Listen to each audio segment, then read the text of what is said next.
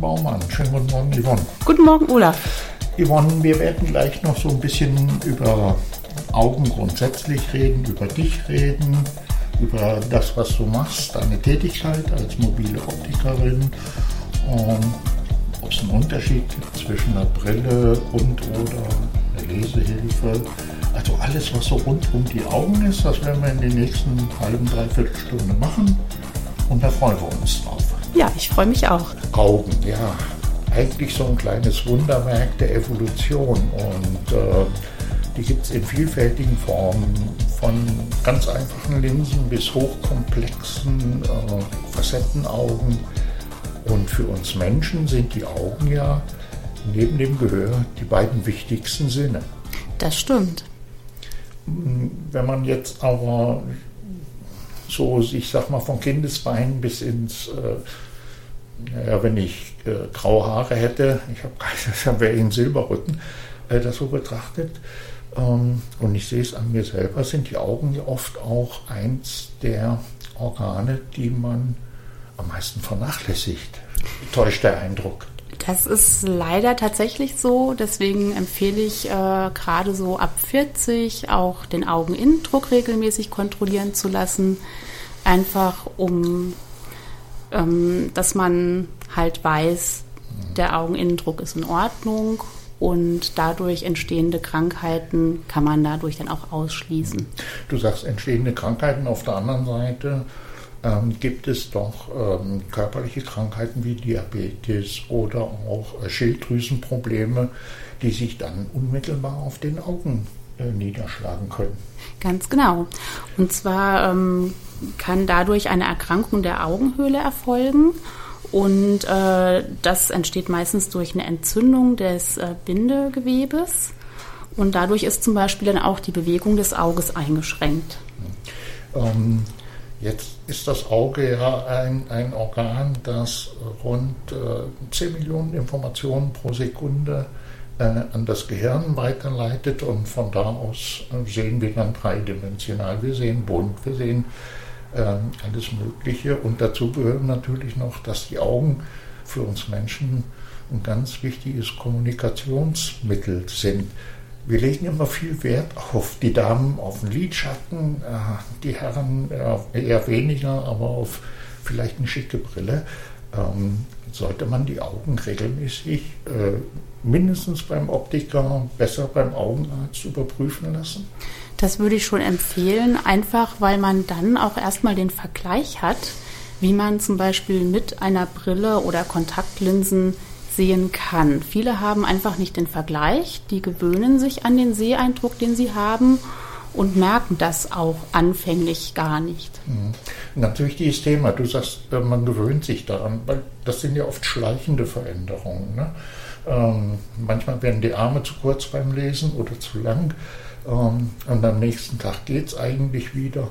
Ähm, ist, ist das die Gefahr, dass ich eben auch gerade für, für Ältere oder beim Autofahren, äh, auch in der Dämmerung oder Nacht, diese schleichende äh, äh, Veränderung des Sehvermögens und der Versuch des Gehirns, dieses äh, schleichende Sehvermögen auszugleichen, ähm, die Gefahr ist?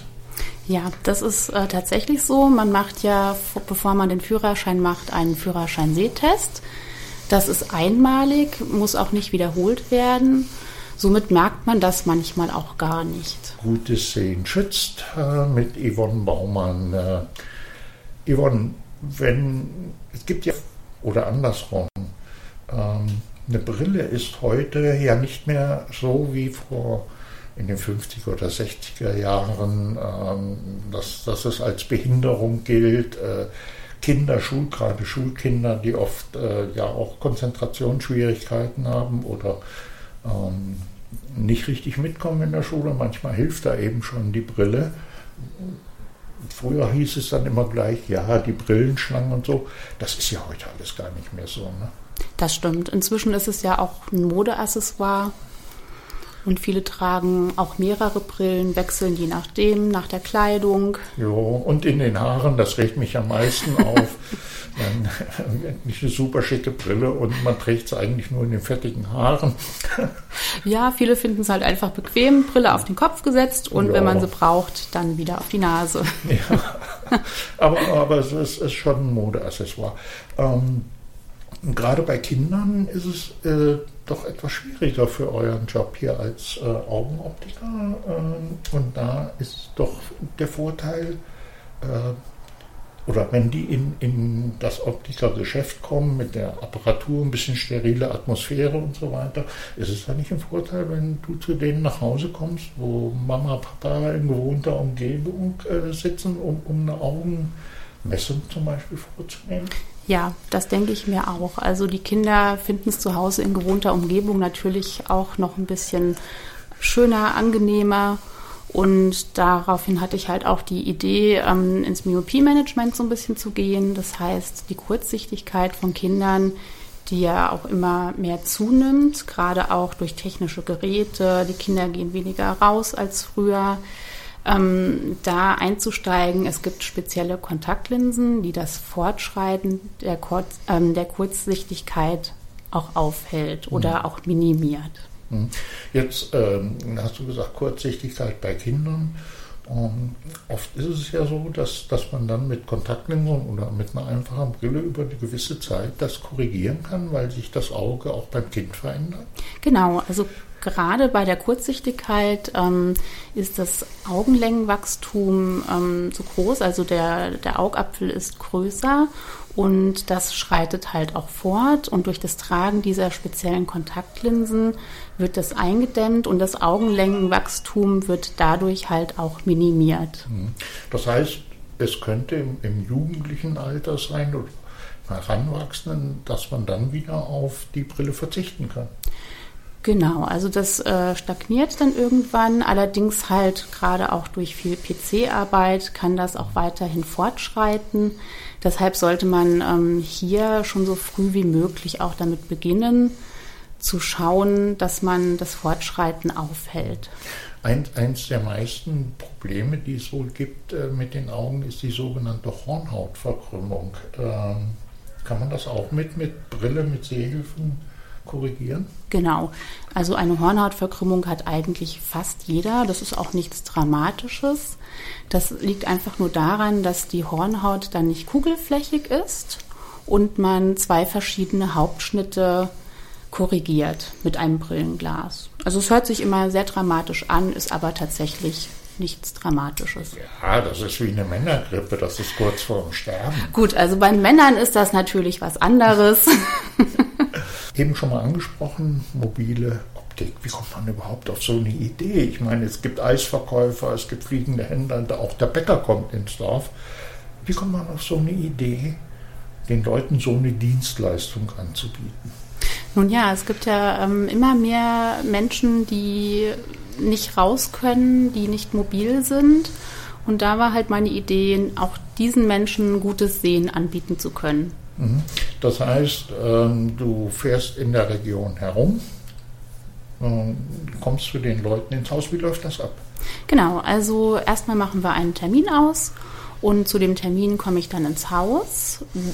Ich stelle verschiedene Fragen zu den Augen, wir sprechen darüber und daraufhin mache ich dann halt auch einen Sehtest, genauso wie er auch beim stationären Optiker gemacht wird und äh, schaue halt, welche Sehstärke für die Brille benötigt wird. Mhm.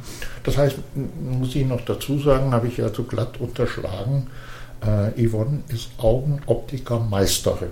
Genau. Ja, also äh, das ist ganz wichtig, äh, weil äh, ich glaube, es war auch Voraussetzung für diese Selbstständigkeit. Ganz genau, ja. Mhm.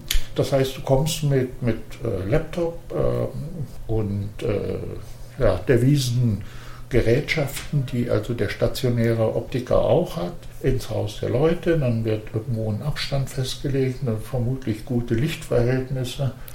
Und dann dürfen die Menschen mit ihrer alten Brille, ohne Brille, den ganzen ähm, Prozedur durchlaufen, die man eben beim Optiker durchläuft. Genau.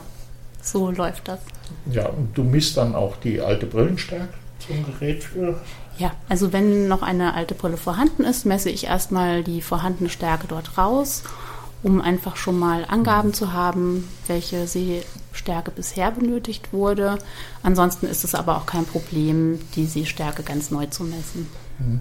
Jetzt gibt es ja Situationen, wo, wo der Optiker, die Optikerin in dem Fall, sagt, oh, Jetzt müssten wir, bevor wir weitermachen, eigentlich erst den Augenarzt aufsuchen. Kann man das, stellen das Optiker fest und sagen, geh erstmal zum Augenarzt, bevor ich weitermache und dir vielleicht eine, eine Brille verpasse, ähm, die schnieke aussieht und äh, aber eigentlich das Problem nicht ganz löst?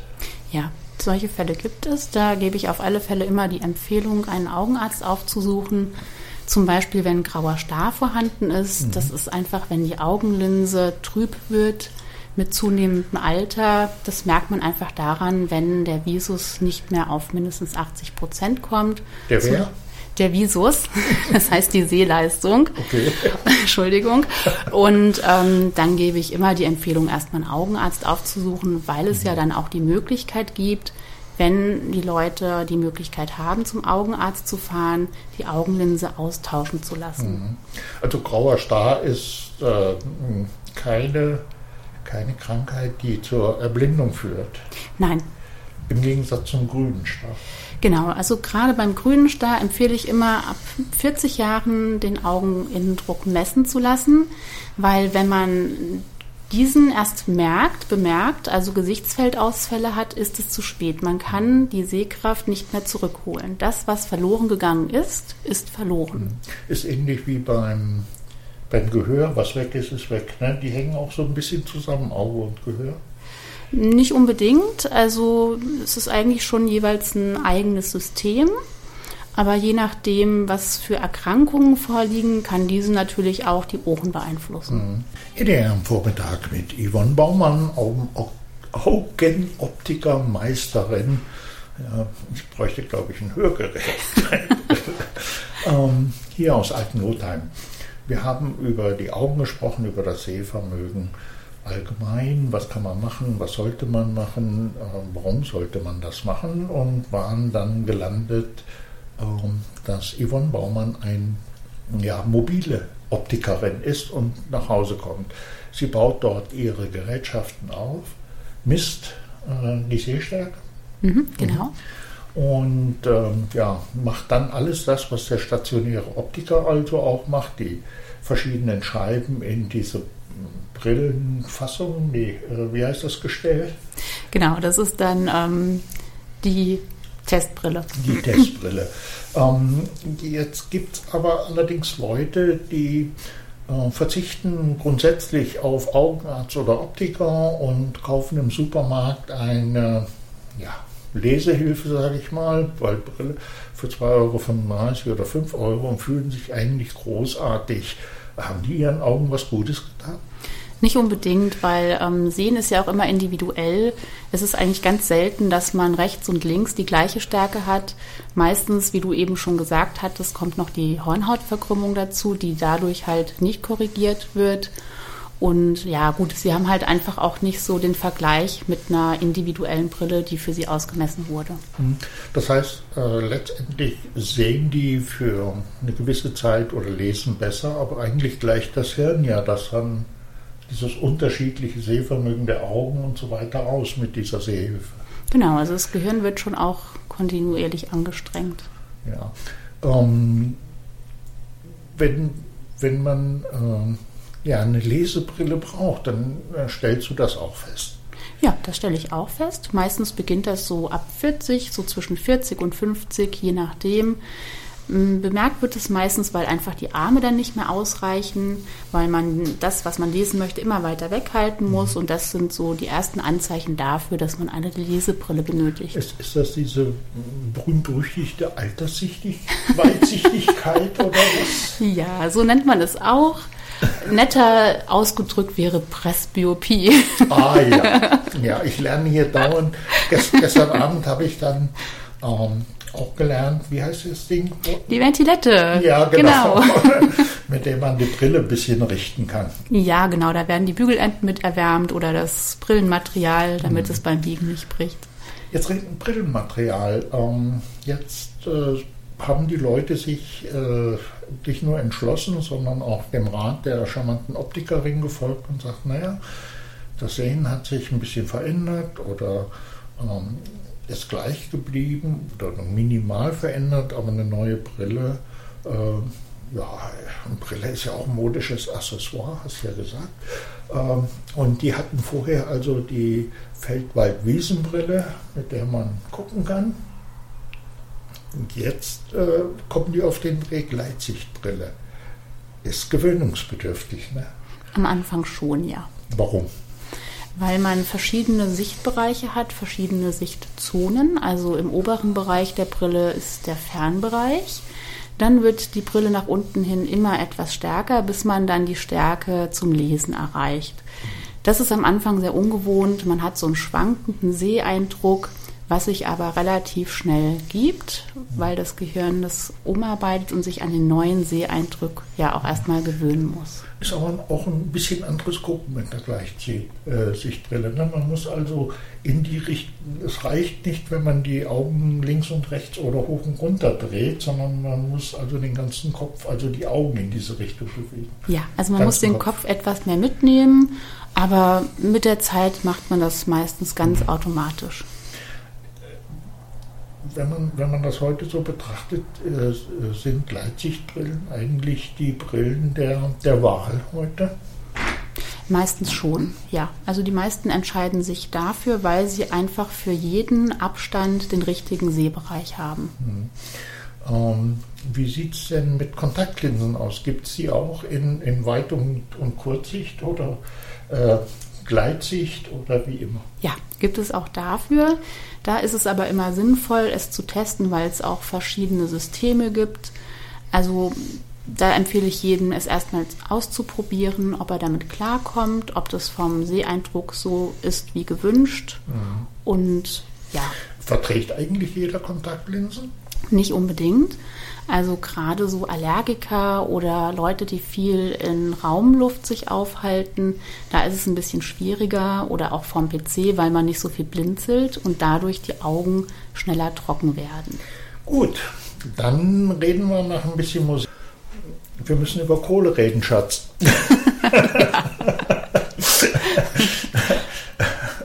Würde der Ehemann zu seiner Frau sagen. Yvonne, ja, wir müssen über Geld reden. Das äh, ist ein, ein nicht unwichtiger Teil. Es ist ja inzwischen so, dass die, jetzt haben wir ein Fahrzeug vor der Tür, ein Postillon.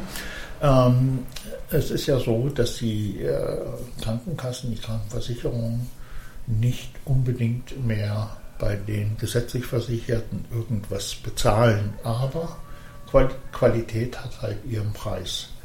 Ähm, bist du wesentlich teurer als ein äh, stationärer Optiker? Nein, also teurer bin ich nicht. Ich habe genauso meine Preisliste und gebe auch gerne noch Rabatte. Mhm. Ähm, ja, gut, Rabatte.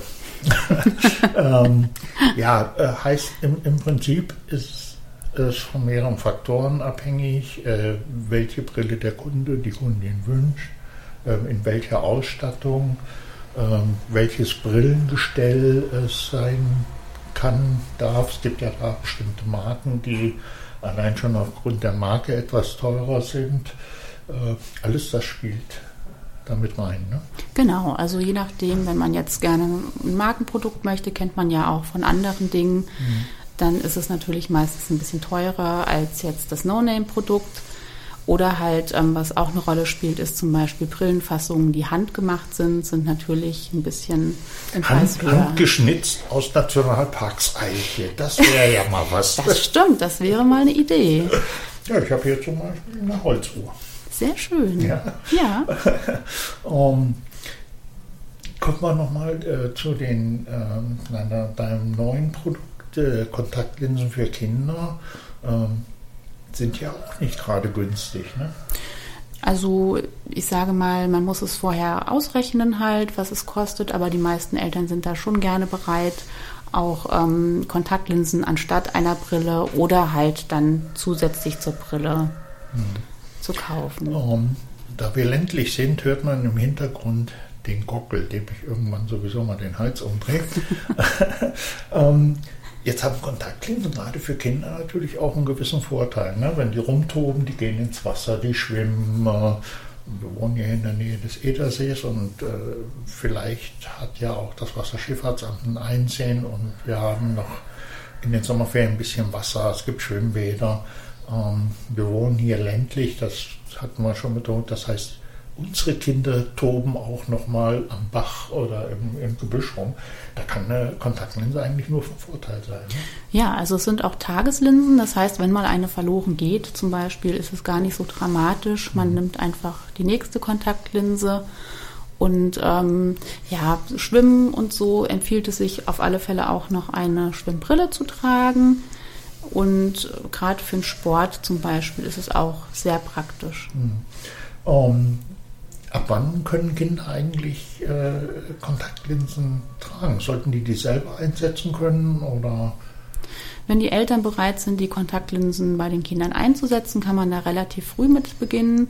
Man sagt so, wenn die Kinder selber die Schuhe binden können, dann sind sie bereit auch für Kontaktlinsen, sprich meistens so um oh, sechs kenne, Jahre rum. Ich kenne, kenne ganz viele erwachsene verheiratete Männer, die sich heute noch nicht die Schuhe binden können, deswegen ganz Klettverschluss. Gut, sagen wir mal so ab sechs Jahren. Ähm, wenn ähm, jetzt doch mal etwas daneben geht, das heißt, die Brille passt nicht ganz genau oder äh, man setzt sie sich auf den Kopf und klack macht der Bügel. Wie sieht es da mit Reparaturen und Gewährleistungen aus? Gar kein Problem, einfach melden und mhm. dann machen wir einen Termin aus und dann wird die Brille natürlich repariert. Mhm. Ähm, gerade gerade äh, unsere, durch die Änderung des Klimas, das heißt, wir haben mehr Sonnentage, mehr Sonnenstunden, äh, ist beim Autofahren, empfiehlt auch, auch jeder Verkehrsexperte die Sonnenbrille nicht ganz unwichtig. Das stimmt, ja.